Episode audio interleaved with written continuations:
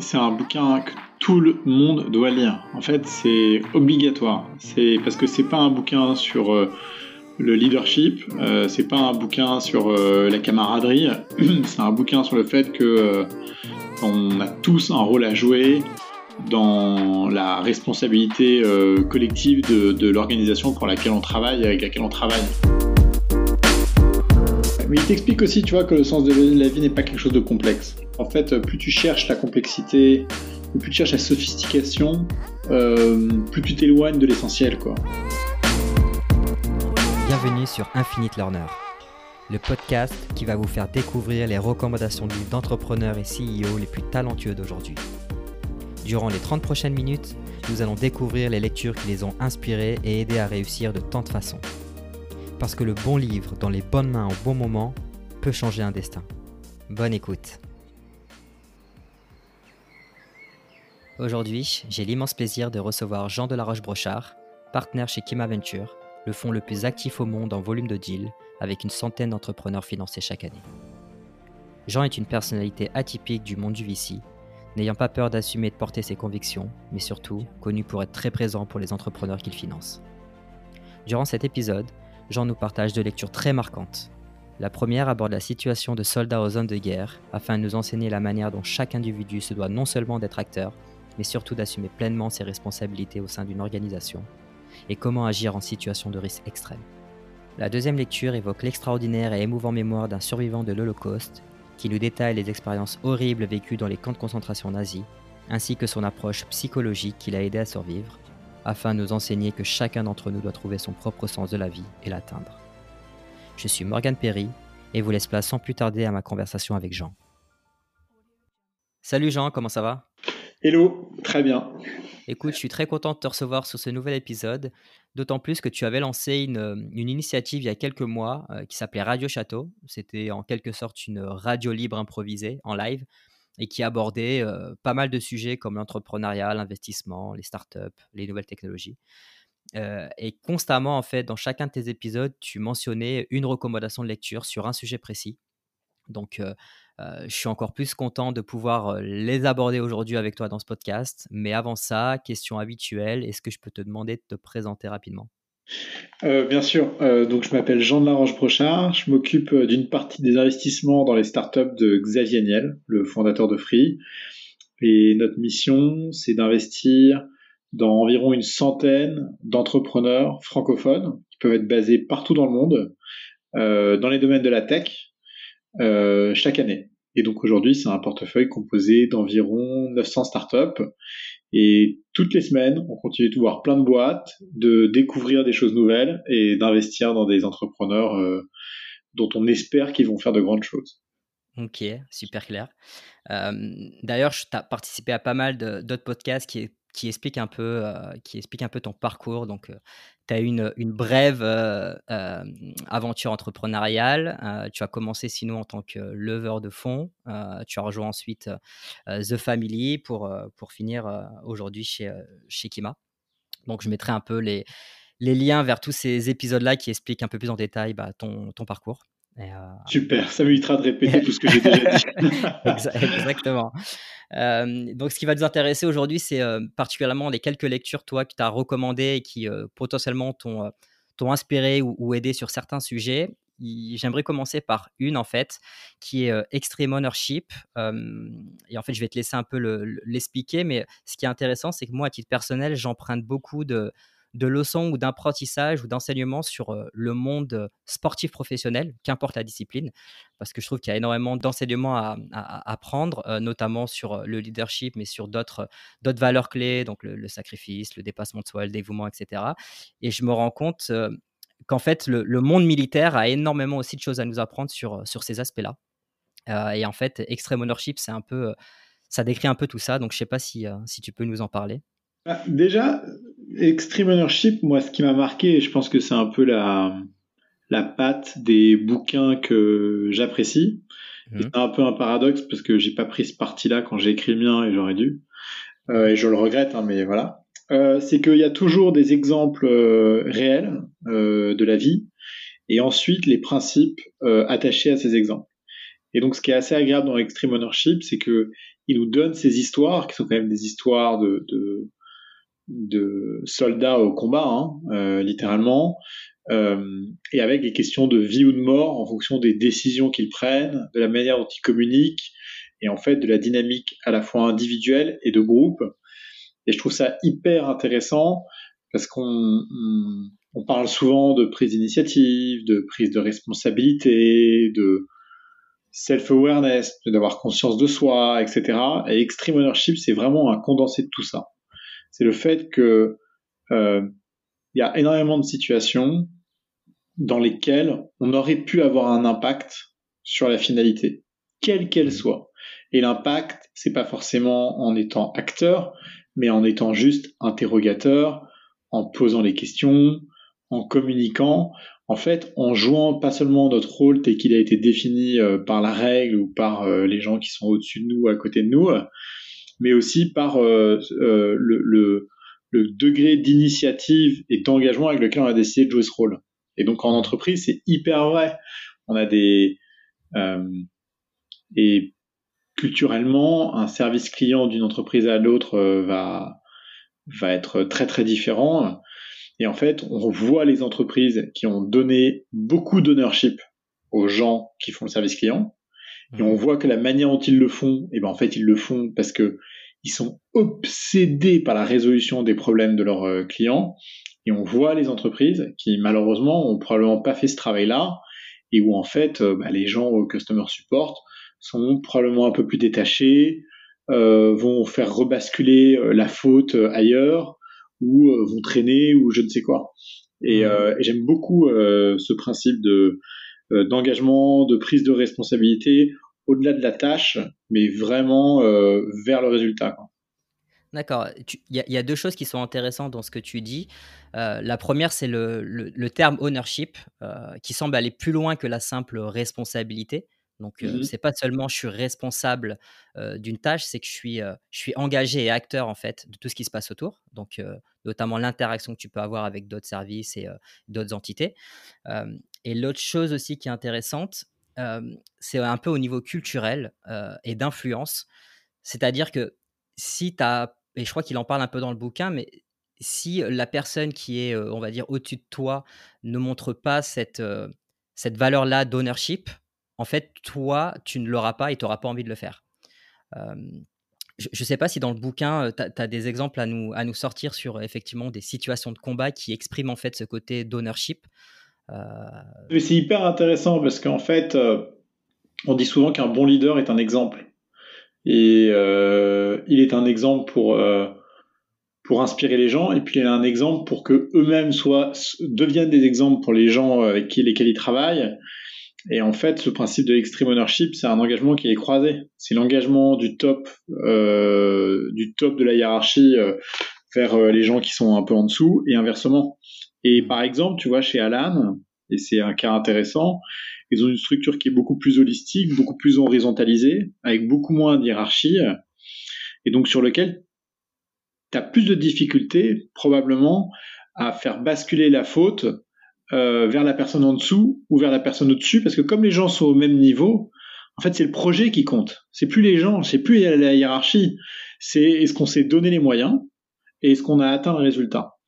Et, euh, et je me rappelle plus des exemples précis dans, dans, dans Extreme Ownership, mais à chaque fois, et c'est pour ça que c'est marquant, l'output, c'est la vie ou la mort.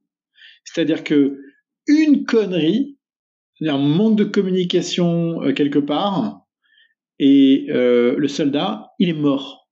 Et ça, c'est dingue. Et en fait, je veux pas qu'on donne aux gens l'impression que à chaque fois qu'ils vont, vont, faire une bêtise, quelqu'un va mourir. Mais s'ils prennent pas l'importance de d'être conscients des choix qu'ils font, de la manière dont ils communiquent et de leur engagement à chaque étape de leur euh, développement professionnel, et ben en fait, plus, le temps va passer, plus ils vont se désengager, moins ils vont être sérieux, moins ils vont être disciplinés. Les, syndromes d'imposture ou les syndromes de d'insatisfaction ou d'impatience ou d'intolérance, oui, c'est des syndromes qui sont maladifs euh, d'une certaine manière, mais c'est aussi des syndromes qui font que les gens ne se reposent jamais sur leur laurier et essayent toujours euh, d'aller à l'étape d'après et de donner le meilleur d'eux-mêmes. Mmh. C'est ce que tu dis. Alors, je, retiens, je retiens plusieurs choses. Il y en a une où tu parles de, priorisation et d'exécution. Et, en gros, en fait, et c'est ce qu'il dit un peu dans le livre, c'est qu'il il y a un besoin de, de, prioriser de manière très précise en fait chaque tâche qui arrive et de pouvoir afin de pouvoir l'exécuter de manière ultra précise. et, qu'effectivement, bah, sur les champs de combat, en fait, si tu ne le fais pas, ben, c'est la mort qui t'attend, ou en tout cas des choses assez dramatiques. et puis, tu as l'autre truc que tu as dit, c'est un peu la, l'anticipation et la préparation en fait du, du risque. et en fait, ça, peut être un peu paradoxal, notamment chez un fondeur, de dire que en fait, le risque, on verra plus tard. Le, but, c'est d'y aller, d'exécuter, on verra plus tard. toi, comment est-ce que tu perçois le truc? Parce que tu parles effectivement d'essayer d'anticiper et d'être très conscient de chaque choix que tu fais.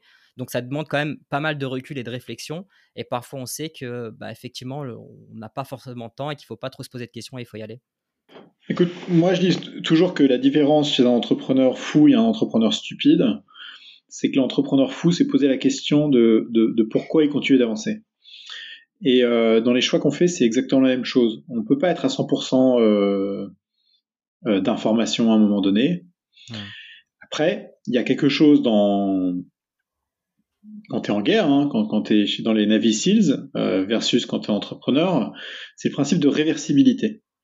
Quand tu prends une décision, il y a l'intensité des actions à faire. Donc, euh, est-ce que cette décision, cette action à prendre va être longue, va être courte, va être difficile, va être facile?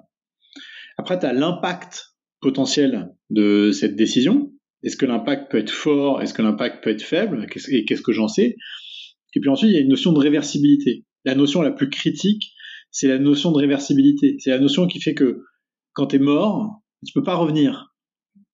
Et donc, euh, quand les entrepreneurs prennent des décisions, euh, parfois, ils n'ont pas toute l'information.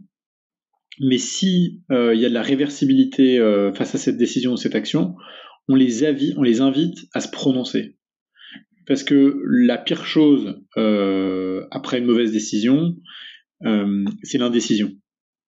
Et donc, euh, à un moment donné, l'indécision, euh, si tu veux, quand les choses sont réversibles, faut que tu y ailles, quoi. Faut arrêter de tergiverser pendant deux heures. Et ça, c'est hyper important. Et, c'est un peu la distinction entre extreme ownership au sens, euh, je suis en guerre, si je fais une erreur, il est mort.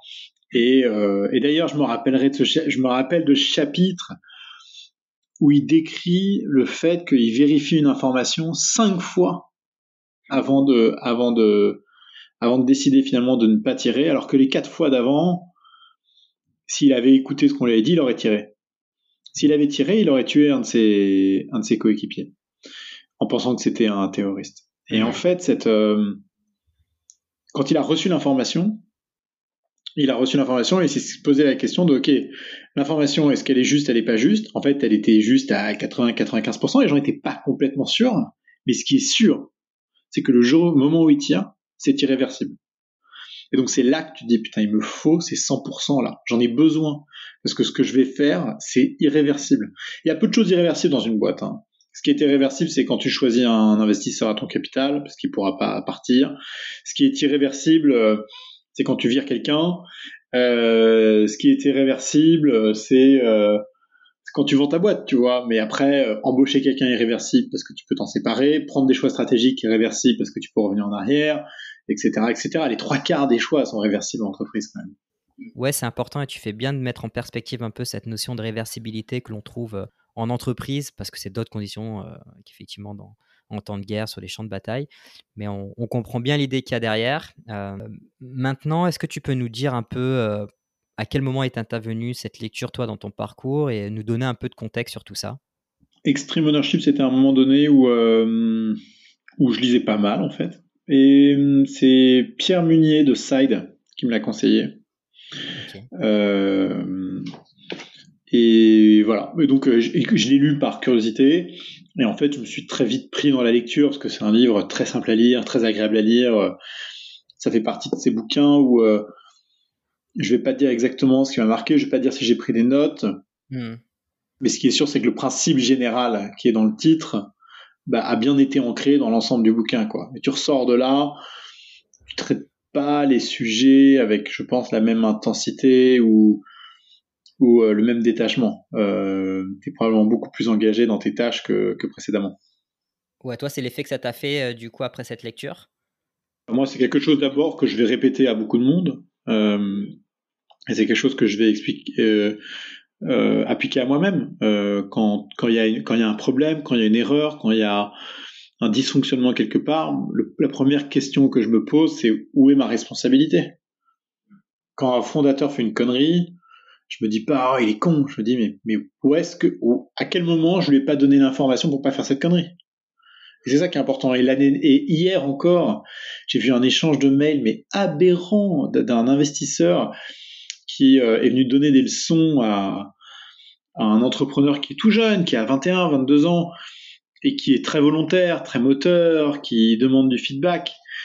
Et l'investisseur me dit, mais je comprends pas, on communique régulièrement, mais il m'écoute pas, il en fait qu'à sa tête, et la situation de cash est critique, et etc., etc., etc.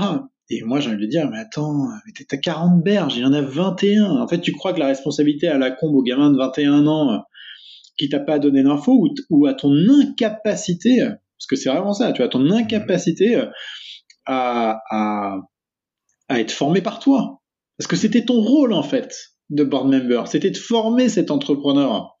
C'est pas euh, de lui donner des leçons ou lui donner des ordres. C'est de comprendre quelle était la meilleure manière d'interagir avec lui pour qu'il apprenne. Et visiblement, tu as échoué. Et en fait, la personne s'est pas dit à un moment donné, putain, mais où est-ce que je me suis foiré? Non, elle dit non, c'est de sa faute. Moi, je lui ai tout donné comme il fallait. Bah non, visiblement pas. et moi, je supporte pas les gens qui systématiquement euh, vont, vont aller chercher euh, bah rien, le, tort ailleurs, et surtout vont rien mettre sur leur dos, quoi. Zéro. Mm. Ça n'existe pas. Ça, c'est un, un, des enseignements aussi du, euh, du bouquin où je crois qu'il y a, tu sais, chaque fois, il y a un débriefing sur le combat ce qui s'est passé. Et tu as à chaque fois bah, les soldats qui interviennent et qui racontent un peu leur débriefing et qui essayent de comprendre à chaque fois chaque tâche et, là où est-ce qu'ils ont fait des erreurs et essayer de les corriger et comprendre en fait pourquoi ça s'est passé de telle façon et pourquoi pas d'une autre et comment est-ce qu'ils auraient pu en fait euh, euh, réagir d'une meilleure façon. Et en fait, ça, c'est, ils disent qu'il y a deux trucs qui sont euh, qui demandent un courage énorme. En fait, le premier, bah, c'est d'aller au combat et le deuxième, en fait, c'est de regarder ses coéquipiers en disant ici j'ai fauté et ça aurait pu te causer la vie.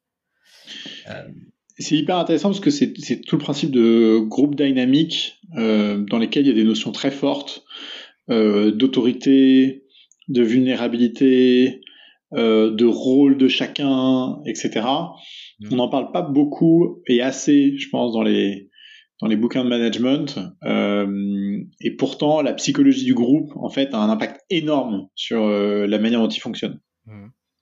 Et, je sais que toi, tu en parles euh, rapidement dans ton livre Human Machine, un peu de ce côté aussi d'être très honnête et en même temps de montrer aussi sa vulnérabilité. Mmh. Est-ce que c'est un concept que tu avais, qui était profondément ancré chez toi avant, ou tu l'as découvert aussi en, avec cette lecture où ça l'a amplifié potentiellement?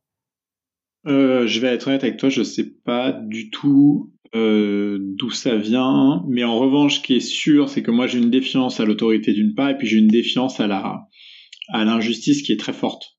Et je me suis toujours rendu compte qu'il n'y avait pas d'injustice quand les gens se mettaient à poil parce que tu peux pas, parce qu'en fait, t'étais, euh, quand, quand tu as deux euh, côtés euh, très honnêtes, ou en tout cas qui sont très moteurs, très volontaires, il n'y a pas d'injustice. Il y a de la compréhension, il y a du respect, il y a de la confiance, il y a un chemin commun qui se crée pour résoudre les problèmes. Et, et moi, je me suis toujours dit qu'en fait, par principe, je resterais vulnérable. ceux qui essaieraient d'en abuser se prendraient une tarte, et puis ceux qui comprenait, qui, comprendrait que c'est une, euh, enfin voilà, que j'essaie de m'avancer vers eux pour résoudre le problème ou pour, euh, tu vois, pour, euh, pour avancer, et ben dans ces cas-là, on fera un bout de chemin ensemble. Ok, super. du coup, pour finir sur cette lecture-là, à qui tu le recommanderais en, priorité? Donc, déjà, petit clin d'œil à, à, cet investisseur, du coup, à ce là Donc, ça, c'est sûr. mais à, qui tu le recommanderais d'autres euh, plutôt des entrepreneurs, fondeurs, euh, ou enfin vraiment un type, type de, de, manager Mais c'est un bouquin que tout le monde doit lire. En fait, c'est obligatoire. C'est parce que c'est pas un bouquin sur euh, le leadership, euh, c'est pas un bouquin sur euh, la camaraderie. c'est un bouquin sur le fait que euh, on a tous un rôle à jouer dans la responsabilité collective de, de l'organisation pour laquelle on travaille, avec laquelle on travaille. Hmm. et je pense que c'est, enfin, chacun doit prendre conscience que il est maître des décisions qu'il prend et du rôle qu'il joue dans l'organisation. Et si à un moment donné vous lisez Extreme Ownership et que vous débarquez dans votre organisation et que vous vous rendez compte que vous voulez pas mettre en pratique euh, les principes de ce bouquin, c'est que vous n'êtes pas dans la bonne organisation. C'est que vous avez besoin de changer. Et c'est le moment de faire autre chose. Là, c'est, euh, tu me fais une bonne, euh, tu me fais une bonne transition pour, pour la prochaine lecture où à première vue, on pense qu'il n'y a rien à voir, mais, mais, mais je pense que tu verras qu'il y a quand même assez un lien. C'est euh, Man Search for Meaning, donc en français un peu l'homme en quête de sens. Exactement. donc c'est un, registre qui est complètement différent. c'est une lecture qui est, qui est fascinante, que moi j'ai découvert bah, suite à, ta recommandation et à celle de, de Renaud Visage, qui avait lu aussi ce bouquin et qui est, qui est un peu le récit d'une personne qui a vécu un peu l'Holocauste et donc qui a vécu dans les. Pas qu'un peu d'ailleurs. ouais, je crois qu'il a fait 3-4 ans, non Et ça a il a été longtemps à, ouais, à Auschwitz. Ouais, c'est ça. Bah justement, est-ce que tu peux nous en parler? Je sais que ça a été une lecture marquante pour toi. est-ce que tu peux nous dire pourquoi est-ce que c'est une lecture si fascinante? Bah, c'est une lecture fascinante d'abord parce qu'elle est parce qu'elle est touchante et qu'elle est elle est violente à la fois. Euh, on parle quand même de bah rien euh, d'un des plus grands massacres de l'histoire quoi. Donc euh, c'est c'est et, en plus de l'époque moderne quoi. Je pense que c'est ça le, le, le drame aussi euh, et ce qui fait que ça rend cette enfin voilà ce drame encore plus marquant c'est que putain, mais on se demande comment est-ce qu'il y, a encore des gens euh, qui, qui, se permettent de prendre la vie à d'autres en masse comme ça, quoi. C'est, dingue. Et en fait, euh, ce bouquin, d'abord, ce qui m'a marqué, c'est que il y a bah rien, on est dans le, on est typiquement dans dans, dans le, dans, dans l'injustice de la nature, quoi. C'est-à-dire que c'est pas parce que euh, en bonne santé, que il euh, n'y a pas un cancer qui va te tomber euh, sur le coin de la gueule euh, à un moment donné où tu t'y attends pas.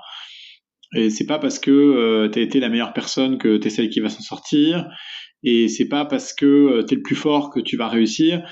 En fait, il y a un nombre d'éléments concomitants, concordants, les uns après les autres, le nombre de coïncidences et de concours de circonstances qui permettent à cet homme de survivre, euh, sont extraordinaires. Et c'est d'autant plus remarquable qu'après il écrive son histoire, parce que euh, pour tous ceux qui sont morts euh, là où lui aurait pu mourir, c'est un c'est un témoignage important, quoi. Et et et je trouve ça beau parce que c'est c'est il y en a enfin on le voit hein, les gens qui font preuve de, de violence ou ou d'abus euh, sont souvent des gens qui ont été violentés ou abusés dans leur passé. Euh, et, mais là, on est dans des cas tellement extrêmes euh, qu'en fait, ces gens-là, tout d'un coup, euh, t'as l'impression que ils se sont vidés de tout leur être et qui se sont juste regonflés euh, d'humanité, quoi. Je, je c'est assez dingue, quoi. Et donc, lui, après, est devenu psychologue ou psychiatre, ou les deux, je sais pas il a développé euh, pas mal de, principes et de théories euh, qui sont hyper intéressantes. Euh, et en fait, moi je trouve ça magnifique après avoir vécu trois ans de d'annihilation de, son humanité, que cette personne-là en ressorte vivante, prête à partager, à servir les autres et tout. Tu vois, c'est c'est magnifique. Et moi je m'en souviens beaucoup quand j'ai quand tu vois quand t'as des emmerdes euh, moi, ma phrase préférée, c'est c'est pas grave. Mmh. C'est un truc. Euh, en fait, tant que t'es en bonne santé et que les gens autour de toi sont en bonne santé et qu'il t'arrive pas de drame, mais putain, mais te plains pas quoi. Quand tu vois la, souffrance de certaines personnes, et ce bouquin en est vraiment le témoignage, et il faut apprendre à arrêter de chialer. Quoi. C'est un truc, euh, je, les gens qui se plaignent en permanence et tout, mais t'entends, j'ai envie de leur dire, mais mais t'es pas dans la peau de ceux qui souffrent en fait. Tu sais pas ce que c'est que souffrir. Et ces bouquins-là, ils sont importants parce qu'ils nous permettent de prendre conscience de ça, quoi. Qu'on est que globalement, les, les, trois quarts des gens euh, ne savent pas ce que c'est que la souffrance. Et, et tu vois, c'est comme le Covid. Covid, c'est de la merde. Et moi, j'ai un fondateur, il a perdu sa mère pendant le Covid. Et putain, son rapport au Covid, c'est pas le même que, le toi, que toi et moi, quoi. Hein. Euh, lui, il met pas son masque sous le nez. Euh, et il fait pas semblant. Et il fait gaffe. Et, et, et ça le marquera jusqu'à la fin de sa vie. C'est un truc, euh, c'est hyper dur. Et en fait, euh, euh, les gens rigolent, les gens râlent, les, les gens machin. En réalité, il y a deux types d'autorité. Il y a l'autorité qu'on t'impose, il y a l'autorité que tu t'imposes. Et les gens préfèrent l'autorité du gouvernement parce que comme ça, ils vont pouvoir jeter la pierre à quelqu'un d'autre qu'à eux-mêmes. Hmm. Mais en fait, ce que j'aime, moi, dans les pays qui ont décidé de pas prendre l'autorité sur les autres, c'est qu'en fait, ils expliquent aux gens qui sont responsables de la mort des gens qu'ils qui ont croisés dans la rue en sans mettre leur masque. C'est affreux, hein, ce que je dis. Hein. Mais il y a un peu de ça. Et la différence entre la Suède, probablement, et les, et les États-Unis, c'est que les États-Unis sont dans le déni, là où la Suède est dans la responsabilisation de l'individu, quoi. Et ça, ça n'a rien à voir. Bref, et on en revient toujours à ce, à ce, à la fin, à cette finalité qui est que euh, euh, la vie est belle, quoi, tu vois. Et ce bouquin te, te, doit, doit, permettre aux gens de se le rappeler. Euh, Ouais, il y a, un truc qui en, qui en ressort aussi. Alors, que moi, j'ai vécu à titre personnel quand j'ai lu ce bouquin. C'est que vraiment, il enseigne à, trouver un peu le sens de la vie. Et même dans les moments les plus compliqués, alors qu'on ne vivra jamais parce que ce qui, ce qui lui a, vécu, c'est vraiment horrible. Mais même dans ces moments-là de souffrance, c'est ce qui, c'est ce qui définit, hein, c'est ce qui, il, dit que si tu as un sens, si tu as trouvé le sens à ta vie, en fait, tu arriveras à surpasser ces moments difficiles. Et que c'est l'attitude envers chaque décision et chaque moment que tu vis qui fera en sorte que tu arriveras à surpasser, à surpasser un peu ces moments de souffrance. Euh, et en gros, j'ai l'impression que chaque leçon qu'il donne au fur et à mesure de cette lecture-là, c'est de, de t'aider en fait à découvrir le sens, que, le sens que tu peux avoir dans ta vie. Euh... Ouais, mais il t'explique aussi, tu vois, que le sens de la vie n'est pas quelque chose de complexe. Oui. En fait, plus tu cherches la complexité, ou plus tu cherches la sophistication, plus tu t'éloignes de l'essentiel, quoi. Et l'essentiel, il est, euh, euh, il est euh, quand tu à un concert avec tes amis et que euh, qui est une expérience hyper vivifiante. il est quand tu te bats dans la nature. il est quand tu partages un bon repas. Il est dans des choses tellement mmh. simples, tellement simples. Mais tu, tu, tu, fais bien de le dire parce que un exemple de, de ce bouquin, c'est quand lui, je crois qu'il marche pieds nus sur des rochers, il se coupe, il se coupe un peu partout, il est, il est battu, etc. Et en fait, ce qu'il raccroche un peu à tout ça, et, c'est juste de penser, je crois, à sa femme à un bon moment. Et, ce moment-là de plaisir qu'il a eu alors qu'il vivait une souffrance atroce, euh, bah, ça décrit un peu ce que tu dis aussi sur les choses simples et pas d'essayer de se complexifier à, à, essayer de chercher des trucs, euh, en fait. Euh, hyper marquant. Exactement. Ouais. Hyper marquant. Dernière chose sur ce, sur ce bouquin-là, tu, tu, vois, il y a un truc qui m'a marqué aussi, moi, c'est qu'il y a un malaise du 20e, 20e et 21e siècle qui est le, qui est le vide existentiel, donc le, vraiment le sentiment de vide, qui est une déconnexion vraiment entre ce que toi tu fais au quotidien et tes objectifs. Mmh Donc, tu vois qu'il y a de plus en plus de, de, personnes en fait qui, qui, se reconvertissent ou qui vivent mal en fait leur job au quotidien. Et en fait, on s'aperçoit que la santé mentale, ça découle pas d'une absence de, stress ou de tension, ou encore même d'un excès de loisir, mais surtout de la tentative d'atteindre un, objectif ayant un sens profond. Et, en fait, c'est un but que l'on choisit et non pas un but que la vie nous impose. Ouais, mais regarde, il y a un truc qui est intéressant, c'est que depuis des décennies, le, la quantité d'informations que le cerveau humain doit traiter, à mon avis, est beaucoup trop importante par, rapport à sa capacité d'évolution. Si tu veux, on est probablement une espèce en évolution et il va nous falloir des, des, des, pas des décennies, euh, des centuries, des, des siècles. Merci. Des siècles pour, euh, pour évoluer. Euh, et on va probablement, on est probablement arrivé à un paradigme un peu bâtard qui est que on est en train d'évoluer moins vite que la technologie et que l'information qui nous arrive. Et donc tant qu'on n'aura pas appris à dompter euh, ça, euh, bah en fait euh, on sera on, bah rien. C'est normal que le mal-être de notre de notre siècle soit soit le mal-être de la tu vois de la, de, de, un mal-être de conscience quoi et pas un mal-être de santé tu vois parce que bah, c'est c'est extrêmement violent pour euh, nous qui sont pas, on n'est pas des animaux câblés pour pouvoir gérer euh, la, le progrès technologique qu'on est en train de subir, quoi. Et c'est dégueulasse, hein, parce que ça veut dire qu'une minorité, encore une fois, euh, reprend euh, une sorte de pouvoir ou d'ascendant sur une majorité. Enfin bref, il y a, y a, y a du travail. Ouais, ça me fait penser, euh, on en avait discuté avec euh, Ludovic euh, Huro d'une de ses lectures qui était le, pouvoir du moment présent. Mmh et, qui, en fait, il, avait réussi en lisant ce bouquin-là à, enlever énormément d'angoisse et de stress en se concentrant en fait sur le moment présent. Et du coup, c'était une, une, première, en fait, un premier pas vers, vers ben, ben, pour enlever un peu toutes ces, euh, toutes ces problématiques-là, de penser, d'anticiper le futur, ce qui allait se passer, et de trop réfléchir sur des choses un peu trop complexes, alors qu'en fait, euh, il y avait des choses ultra simples euh, dans le moment présent qu'il fallait vivre et, que ça te permettait de profiter de manière assez simple des choses. Quoi. Mmh, mais Ludovic Huro, c'est marrant parce que moi, je l'ai croisé au moment de Shaper, mmh. et je sais pas à quel moment il, avait, il a lu ce bouquin, mais son body language était un body language d'angoissé, quoi. Mmh. Ah ouais, c'est marrant. Écoute, euh, je me rappelle plus exactement le moment euh, où il a lu ce livre, euh, mais ce qui est sûr, et il me l'avait partagé, je trouve ça assez intéressant, c'est qu'il lui arrivait de relire parfois en fait ce livre dans certains moments de sa vie, parce qu'il y avait certains réflexes et automatismes qui revenaient assez facilement, et du coup, ça permettait de, de corriger tout ça. du coup, pour conclure, est-ce que tu peux nous partager ta prochaine lecture? Ouais, on me l'a donné hier. Alors attends, bouge pas, je vais la retrouver. Euh, Est-ce que c'est... Ah ouais, Made to Stick. Ouais, je connais pas du tout. Eh ben moi non plus, je connaissais pas. Alors c'est notre ami euh, David Laroche qui m'a donné cette lecture hier. Mmh. Euh, ça parle ou hein Pourquoi certaines idées survivent et d'autres non. Mmh. Et et voilà. Et ça a été publié en janvier 2017, 2007, waouh, il y a longtemps, dis donc. Et, tu sais pourquoi il te l'a donné ou il te l'a recommandé ou pas du tout?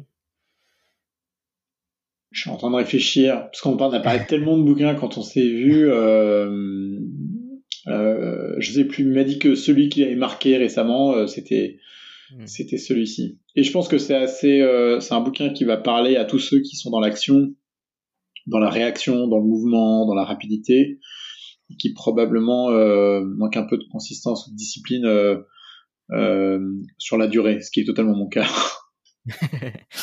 Écoute, j'aurais, j'aurais bien aimé évoquer d'autres bouquins que tu avais, que avais un peu cités. on va manquer de temps, mais Seven Powers, que tu avais cité.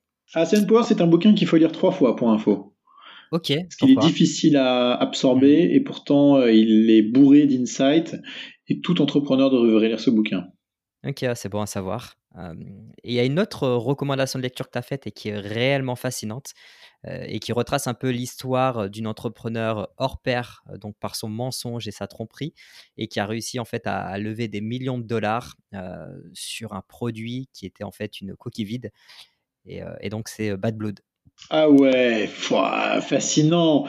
Ça, c'est vraiment, il y a vraiment des, ça j'adore. Les scandales de la, de la, les scandales de la tech, euh, c'est euh, extraordinaire. On va en avoir certains en France un peu. Et tu as des exemples récents euh, qui ont subi la même histoire? J'en ai une en cours dont je peux pas parler, mais quand ça va sauter, ça va, être dur. Quoi. la, dernière que j'ai en tête, c'est pas l'espèce de machine à jus de fruits ou ah si, Juicy Row. Attends, il y a un autre truc qui était naze. C'était The Coolest Cooler. Le mec avait fait une euh, un putain comment est-ce qu'on dit un couleur en français Ils ont vraiment des mots tellement plus simples en anglais. Attends, je vais le trouver parce que je passe par an pour un idiot là. Euh, cooler en français. Ah, une glacière. Euh, du coup, c'était une glacière connectée, machin et tout. Le mec avait levé 10 millions sur Kickstarter. Ça a fait un flop total. Il a jamais réussi à sortir le produit. Euh, bah, écoute, euh, c'est pareil, c'est pas Bad Blue, je l'ai pas lu, mais, euh, mais je pense que je vais le lire. Je crois qu'il y a Gilles là aussi qui me l'avait recommandé. c'est comme l'histoire d'une nana qui a détourné 700 millions, enfin, tu vois, qui, qui, qui a brûlé 700 millions de dollars, quoi. Faut... C'est balèze, hein. C'est incroyable.